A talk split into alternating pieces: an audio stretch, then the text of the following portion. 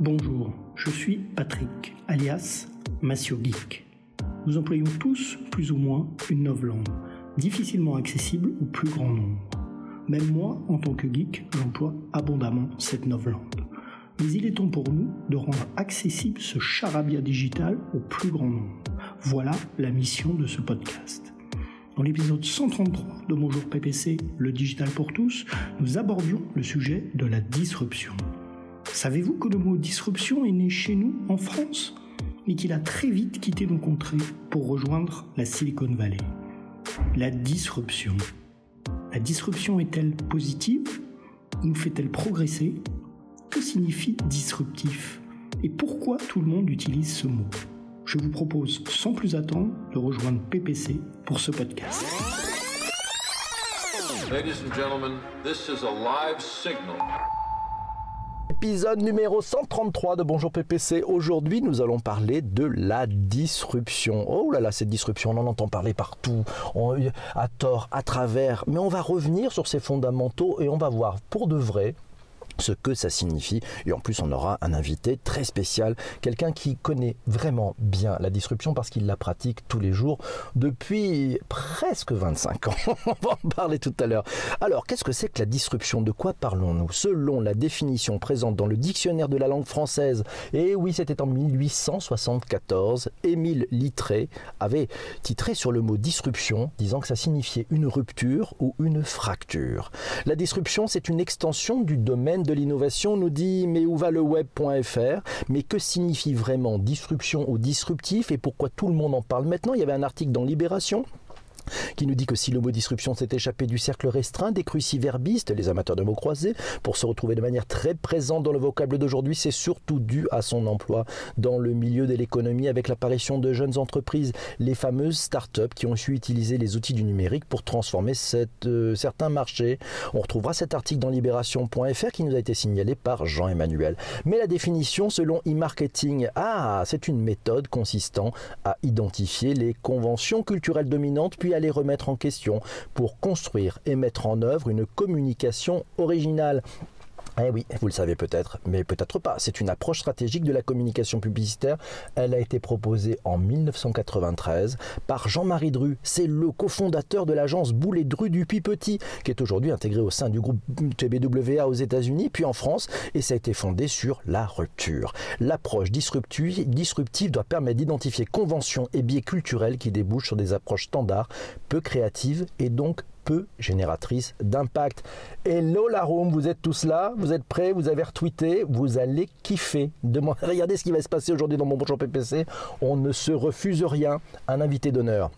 Pour parler de la disruption, j'ai le plaisir, l'honneur et l'avantage de vous présenter Nicolas Bordas, qui est le vice-président international de TBWA Worldwide, l'agence qui a inventé la disruption en 1993. Elle s'appelait à l'époque BDDP. Vous allez maintenant lui pouvoir lui poser toutes vos questions. Coucou Nicolas, comment ça va? Bonjour PPC, ça va très bien. Ça forme Plutôt euh, à l'heure d'été, mais tout va bien. Ouais, on est, forme, on est tous passés à l'heure d'été, c'est vraiment du direct. Bonjour à tous, merci à Fadila.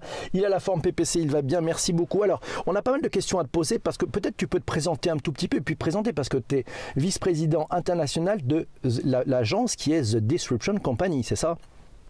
Absolument. TBWA a adopté euh, ce, ce, slogan, The Disruption Company, cette signature de marque, hein, il y a déjà quelques années, euh, d'autant plus que TBWA est propriétaire de, du mot disruption. Donc chaque fois que tu as prononcé disruption, euh, PPC, tu me dois un petit quelque chose en théorie, euh, puisque c'est une marque déposée dans 55 pays euh, depuis en fait 1993. Et, et donc ce, ce terme, tu as parlé de l'origine française, rupture, et qui était d'ailleurs utilisé beaucoup dans le domaine électrique. Euh, pour les Anglais, c'est un mot beaucoup plus commun. Le nom disruption, c'est vraiment un nom commun euh, qui, euh, qui est utilisé pour parler de, de rupture, en particulier climatique, de catastrophe ou de choses assez négatives. Ce qui distingue l'usage des Anglais du nom commun disruption, avec un petit d, si je puis dire, de la disruption dont on parle aujourd'hui, c'est que pour les Anglo-Saxons, le nom commun, c'est vraiment toujours positif et accident, pardon, négatif et accidentel. C'est la disruption est, est un accident climatique, par exemple, un tsunami ou autre, et donc donc on dit disruption occurred, c'est négatif et accidentel. Ce qu'a amené Jean-Marie Dru, en l'occurrence en 92, si on veut être très précis, Ah puisqu'il a publié dans le Wall Street Journal, le Figaro et d'autres journaux une page complète pour expliquer ce que c'était la disruption et la méthodologie de disruption. Ce qu'il a amené, c'est une, une, conception qui soit positive et intentionnelle, donc qui est vraiment à l'opposé de ce que le terme signifie. Et c'est dans ce cadre-là que, que, le mot a pu être déposé dans le, dans le monde entier. D'accord. Alors pourquoi, pourquoi l'avoir? Parce qu'il y a Fadila qui était en direct, tu sais, qui nous dit tiens, on, ça pique un peu, hein, c'est le matin, mais qui nous dit un peu dépassé de revendiquer cette propriété ou pas du tout? D'après toi Oui, parce que tout le monde, tout le monde l'utilise, donc on en est ravi euh, au fond, euh, parce que ça, ça, va dans le sens de la, de la notion de rupture. Il faut bien comprendre que la disruption de TBWA, qui, à l'époque, tu l'as rappelé, s'appelait BDDP, euh, est née de la volonté d'aller plus loin en matière de créativité de réflexion sur, sur la créativité. D'ailleurs, il faut aller lire l'article Wikipédia Creative Disruption pour avoir tous les éléments, qui consistait à dire, pour être très créatif, il faut être très différenciant, et donc il faut être créatif dans le message lui-même et pas simplement dans la manière de diffuser le message. Et donc Jean-Marie Dru avait écrit un premier livre hein, qui s'appelait Le saut créatif. Et pour lui, la disruption, c'est le saut stratégique. Donc au fond, que, que la disruption a fait des émules et que tout le monde l'emploie, euh, nous on trouve ça plutôt très bien, on est plutôt fiers.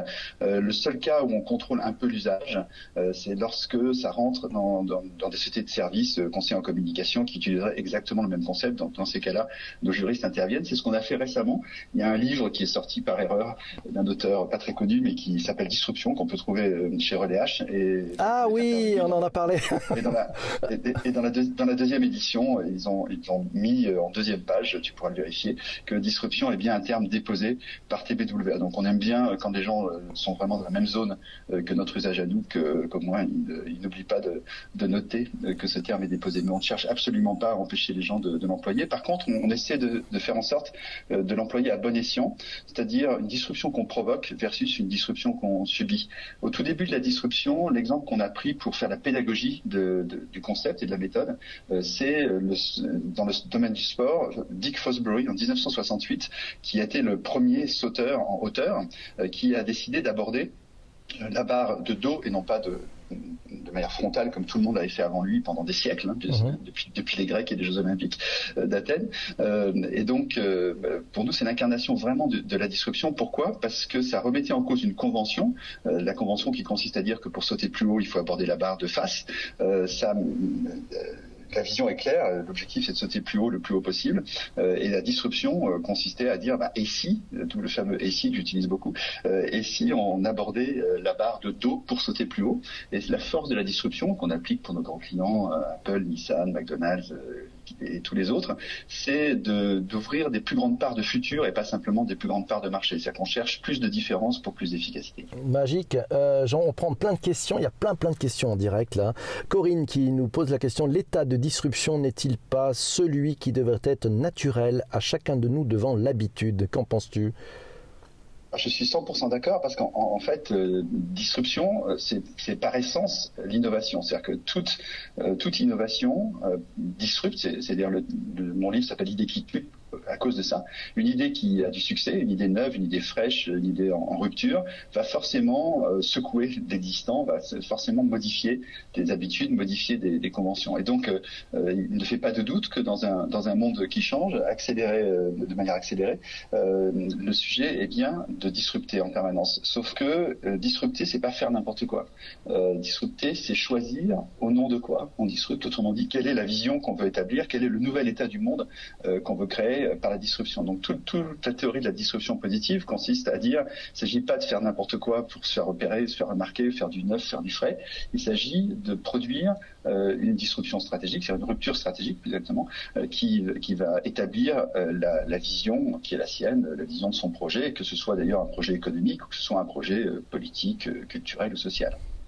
Alors c'est Massio qui nous pose cette question, est-ce qu'on est tous vulnérables face à la disruption selon toi? Absolument, parce que la rupture accidentelle peut arriver partout. Le tremblement de terre est une rupture accidentelle de, euh, de, l'écorce terrestre qui peut arriver. Donc, on, il y a des disruptions totalement naturelles. Euh, et donc, la disruption au sens anglais, c'est-à-dire accidentelle et négative, on en est potentiellement tous victimes. De l'intérêt de, comme il était écrit euh, sur la couverture du deuxième livre de Jean-Marie Dru, de disrupter avant d'être disrupté.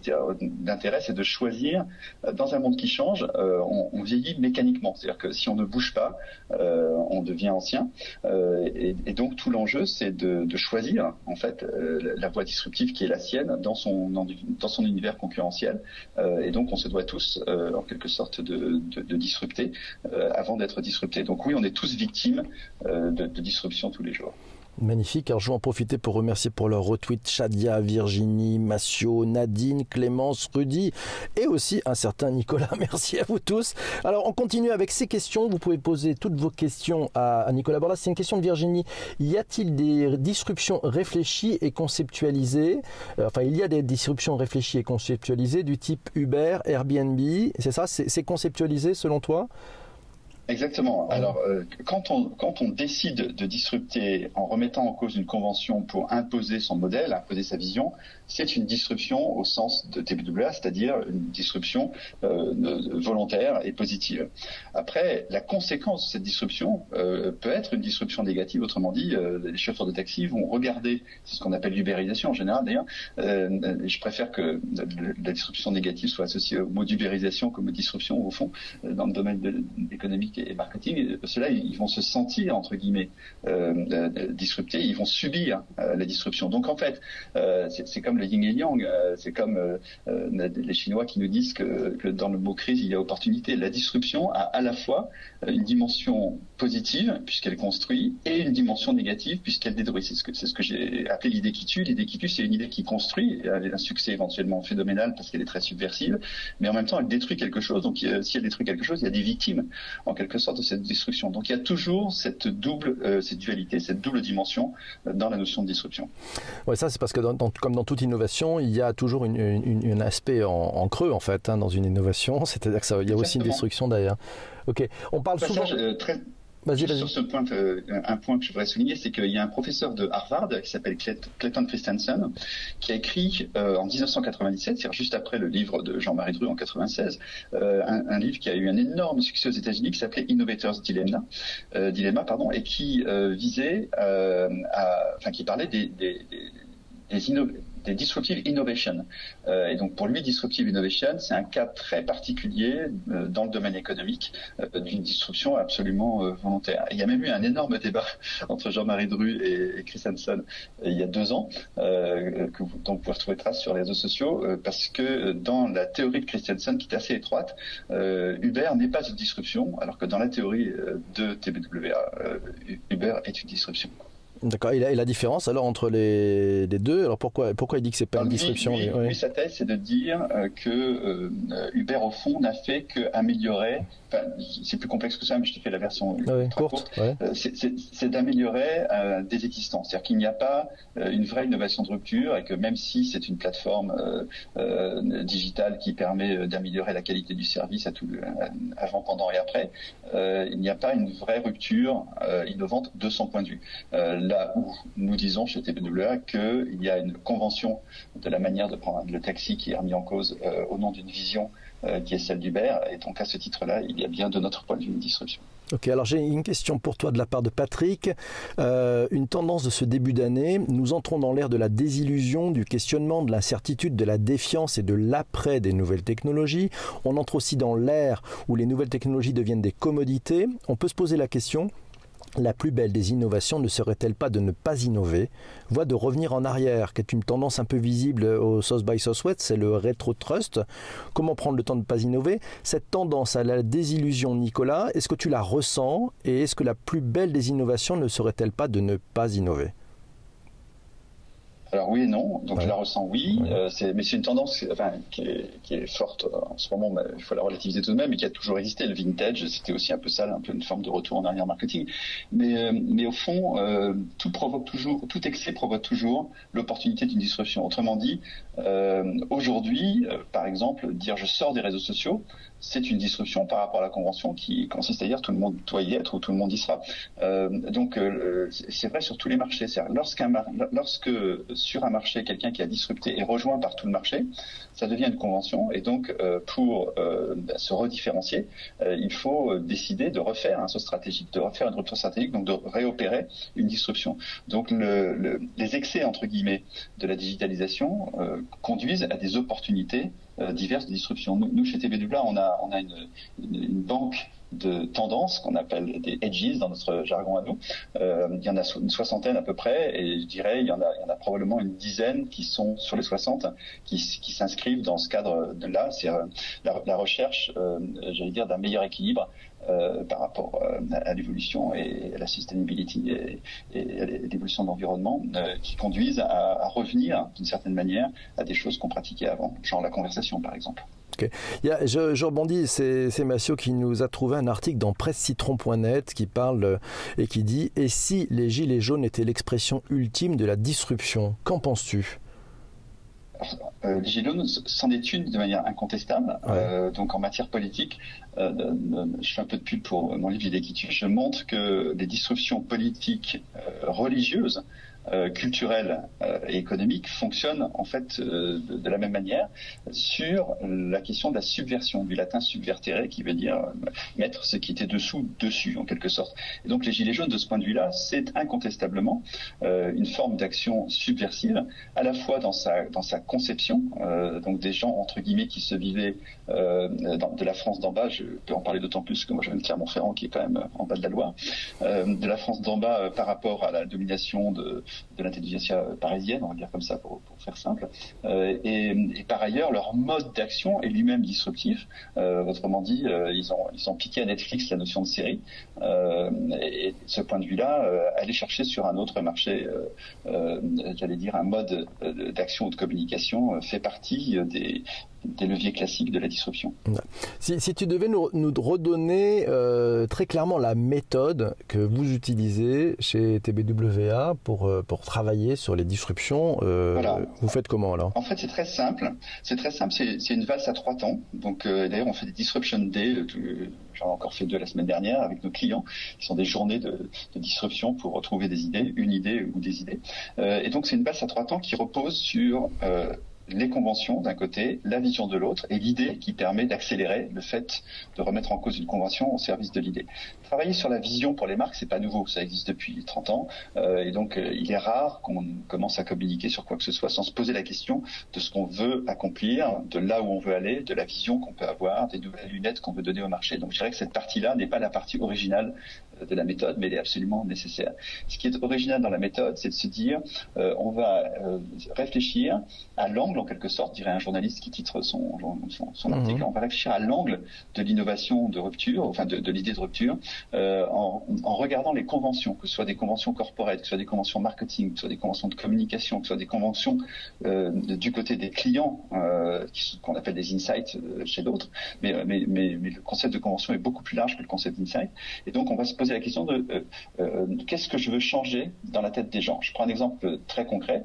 Quand Apple en 1984 euh, a lancé Macintosh aux États-Unis, ils ont fait un film très connu euh, d'une fille qui lance le marteau dans l'écran de Big Brother pour dire 1984 ne sera pas 1984. Apple a inventé Macintosh. Euh, le problème en Europe, c'est qu'Apple s'est lancé en 85, donc ce film qui a été fait par Child l'agence de TPW aux États-Unis, marchait moins bien en 85 qu'en 84. Et donc il a fallu faire une autre campagne. Et l'autre campagne qui a été faite, euh, en l'occurrence par CLNBBDO, mmh. l'agence où je travaillais à l'époque, euh, les ils sont Avec géniaux. Certains Philippe Michel. Le, M, le M de CLNBBDO. Cette ouais. campagne disait n'apprenez pas à devenir une machine, Apple a inventé Macintosh. Et moi, c'est l'époque où je, je, suivais des cours à l'ESSEC de Fortran, de COBOL et d'APL. Donc cette convention qui consistait à dire c'est normal de devenir une machine euh, quand euh, on veut utiliser un ordinateur, et la convention euh, que Apple a décidé euh, de, de, de, remettre en cause pour servir euh, sa vision, qui est la machine doit être au service de la créativité de l'homme. Donc voilà une, une j'allais dire une disruption parfaite, mais enfin je pourrais t'en faire d'autres. pour Airbnb, on a, on a, fait une très jolie disruption qui s'appelle Vivez comme un local, Live like a local, mmh. qui, consiste, qui, est, qui, est, une remise en cause de la, la convention du tourisme et qui consiste à dire que ben, le tourisme le, le, le plus réussi, c'est celui qu'on vit avec des, avec des gens locaux. et donc, c'est pas d'aller visiter nécessairement la Tour Eiffel ou la pyramide du Louvre, mais c'est d'aller vivre dans les quartiers où les gens, des vrais gens vivent, etc. Donc ça, c'est typiquement une approche sur, de cette valse à trois temps, convention, vision, disruption. Ok, merci Nicolas. Alors, je prends le, dans le direct, on a, on a une, une conversation qui s'est installée entre Stéphane et Shadia. Stéphane nous dit Uber n'a fait que gommer les frottements, à savoir l'attente d'une voiture et le paiement. Ce n'est pas disruptif. Par contre, Amazon Go, Amazon Go euh, est vraiment disruptif. Et, Shadia est d'accord avec Stéphane. Qu'est-ce que tu en penses? Moi aussi, j'ai l'impression qu'Uber, c'est une amélioration. C'est quand même pas un saut quantique. Hein, c'est 100% la thèse de Clayton Christensen. Donc, de ce point de vue-là, elle se défend tout à fait. Lui, il a défendu dans 14 pages dans la Harvard Business Review. Donc, ça, prouve. Ah il sait faire court. Il sait faire court. il sait faire court. Mais, mais en l'occurrence, oui, euh, il, y a des, il y a des gradations dans la disruption. Donc, effectivement, euh, on, peut, on peut graduer de manière relativement objective, mais aussi on peut graduer de manière relativement subjective euh, le degré de, de disruption. Donc, euh, en tout cas, Amazon Go, Amazon Go est sûrement une disruption. Je, je, continue de penser qu'on peut défendre la thèse alternative de Christensen, qui est que Uber est aussi une disruption. D'accord. alors, de ton point de vue, quand on est disrupté sur son marché, quand un acteur vient nous disrupter, et vous avez sûrement le cas avec certains de vos clients, qu'est-ce qu'on peut faire? Comment vous les amenez à réagir? Et, à leur tour peut-être euh, reprendre la main? Qu'est-ce qu'on fait dans voilà, ce cas-là? euh, donc, il n'y a pas d'autre choix. Euh, je vais prendre une analogie. Si tu, as, si tu as un immeuble qui a été construit au siècle dernier, qui apparaissait comme moderne, et qu'à côté de toi vient une, tour de 200 mètres de haut qui est ultra moderne, bah, tu es devenu vieux du jour au lendemain, tu es passé de, je suis moderne à je suis vieux. Ben, c'est ça la disruption en fait. C'est d'une certaine manière, quand on est victime, euh, c'est de se faire euh, euh, dater en quelque sorte de, manière, de manière immédiate. Donc pour ce faire, il faut retrouver sa forme de modernité. Ça ne veut pas dire euh, euh, copier le voisin en disant je vais faire une tour plus haute, mais euh, trouver le message qui fait comprendre aux gens qui passent, parce que je, continue cette métaphore, qui passent dans ta rue devant ton immeuble, quelle est la nature de ta modernité qui est peut-être plus authentique, qui a peut-être plus de racines, etc. Euh, aujourd'hui, je sais pas, moi la semaine dernière j'étais au siège de Kering, euh, qui est juste derrière le, bon marché. Euh, c'est un mélange d'authenticité et, de tradition et de modernité qui est, qui, est, proche de la perfection, pour prendre cet exemple. Donc on peut être, on peut être moderne en faisant un, sublime immeuble de la fondation Vuitton dans le bois de Boulogne, mais on peut être moderne à sa manière en respectant le passé et l'authentique. Donc en fait, il faut trouver sa voie, euh, comme dit Lao et donc euh, le, sujet, c'est de trouver sa disruption. Et trouver sa disruption, c'est jamais que exprimer radicalement sa différence. Donc il faut bien réfléchir sur sa différence, sa vision, et chercher de manière radicale de l'exprimer. Et pour que ce soit radical, il faut que ça remette en cause quelque chose de fort, quelque chose de sérieux, une convention forte. Ok, alors c'est Corinne qui nous dit encore une fois l'intention et la finalité mesurent la disruption à l'aune du besoin exprimé. J'ai une dernière question pour toi Nicolas, puis après on va passer pour ceux qui sont dans le direct euh, bah, au choix du sujet de demain, puis après on fera un petit rôti, un retour sur le, temps que vous avez passé. La dernière question pour toi, elle vient de, de Massio. L'après-disruption, c'est quoi selon toi Nicolas? Est-ce qu'il y a un après la disruption? Euh, moi, je pense que tant que le monde n'a pas totalement disparu, oui. Dire que euh, je pense que la, grande disruption avec un grand D, c'est la disparition de l'humanité. Donc, je ne la souhaite pas personnellement. Donc, je souhaite qu'on ait l'occasion de, de, disrupter euh, à l'infini. Je crains que ce ne soit pas forcément le cas, malheureusement. mais je, je, ne vois pas, je ne vois pas d'autres euh, fin de la destruction que la fin de l'humanité. Voilà, c'était voilà, on finit sur un truc de fou. Et non, ce n'était pas un 1er avril, mes amis. Mais si, c'était un 1er avril. Merci. je ne suis, pas Nicolas Bordas. Il n'est pas Nicolas Bordas. Merci à toi, Nicolas. Merci infiniment. Euh, vous, qui avez écouté ce podcast en direct, enfin en replay sur, euh, sur iTunes, sur, sur Google Podcast et sur Spotify, n'hésitez pas à mettre un petit commentaire, quelques étoiles, et on se retrouve demain pour le sujet, bah, le sujet qu'on va choisir maintenant en direct avec ceux qui sont sur Twitter. À demain les amis, ciao.